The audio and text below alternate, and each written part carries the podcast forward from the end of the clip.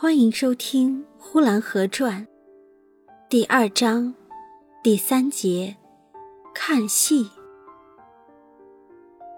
野台子戏也是在河边上唱的，也是秋天。比方这一年秋收好，就要唱一台子戏，感谢天地。若是夏天大旱，人们带起柳条圈来求雨，街上几十个人跑了几天，唱着打着鼓。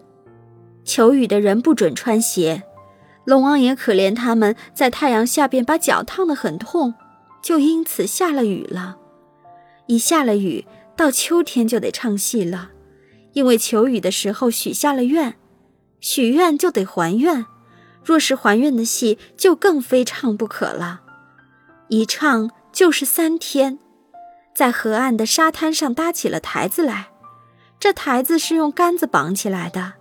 上边搭上了席棚，下了一点小雨也不要紧，太阳则是完全可以遮住的。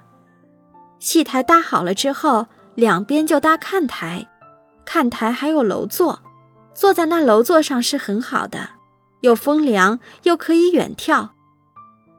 不过楼座是不大容易做得到的，除非当地的官绅，别人是不大做得到的，既不卖票。哪怕你就是有钱，也没有办法。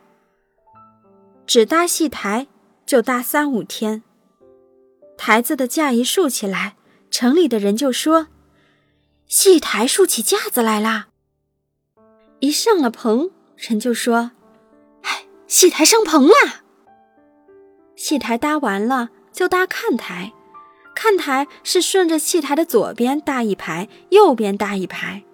所以是两排平行而相对的，一搭要搭出十几丈远去。眼看台子就要搭好了，这时候接亲戚的接亲戚，换朋友的换朋友。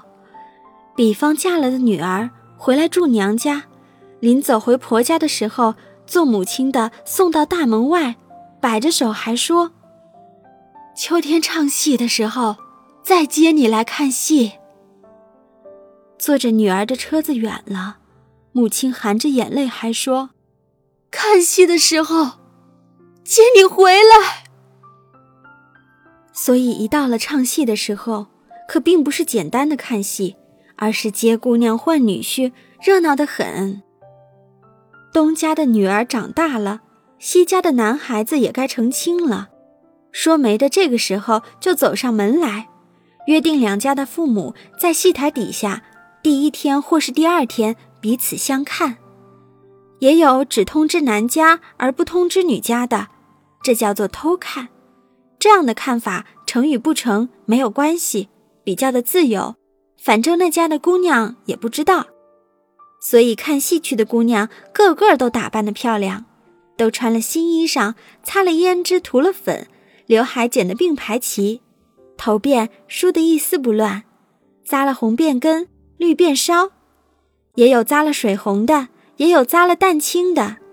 走起路来像客人，吃起瓜子来头不歪眼不斜的，温文尔雅，都变成了大家闺秀。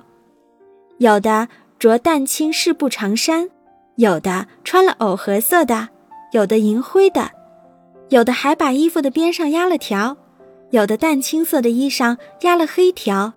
有的水红洋衫的衣裳压了蓝条，脚上穿了蓝缎鞋或是黑缎绣花鞋，鞋上有的绣着蝴蝶，有的绣着蜻蜓，绣着荷花的，绣着牡丹的，各样的都有。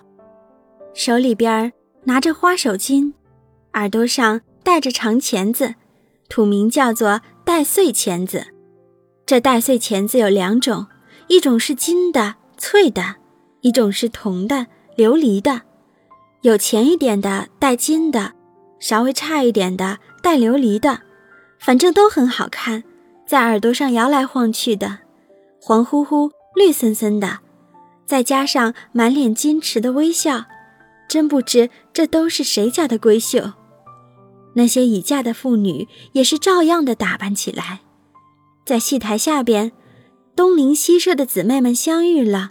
好互相的品评，谁的模样俊，谁的鬓角黑，谁的手镯是福泰银楼的新花样，谁的丫头簪又小巧又玲珑，谁的一双绛紫缎鞋真是绣得漂亮。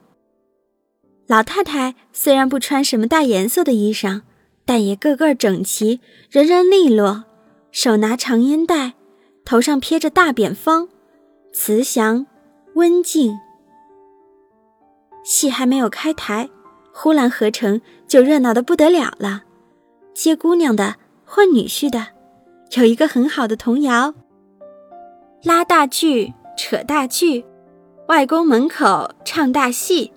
接姑娘换女婿，小外孙也要去。于是乎，不但小外甥，三姨六姑也都聚在了一起。每家如此，杀鸡买酒，笑语盈门，彼此谈着家常，说着趣事，每夜必到三更。灯油不知浪费了多少。某村某村，婆婆虐待媳妇。哪家哪家的公公喝了酒就耍酒疯，又是谁家的姑娘出嫁了刚过一年就生了一对双生，又是谁的儿子十三岁就定了一家十八岁的姑娘做妻子。烛火灯光之下，一谈谈个半夜，真是非常的温暖而亲切。本集播讲完毕，谢谢收听。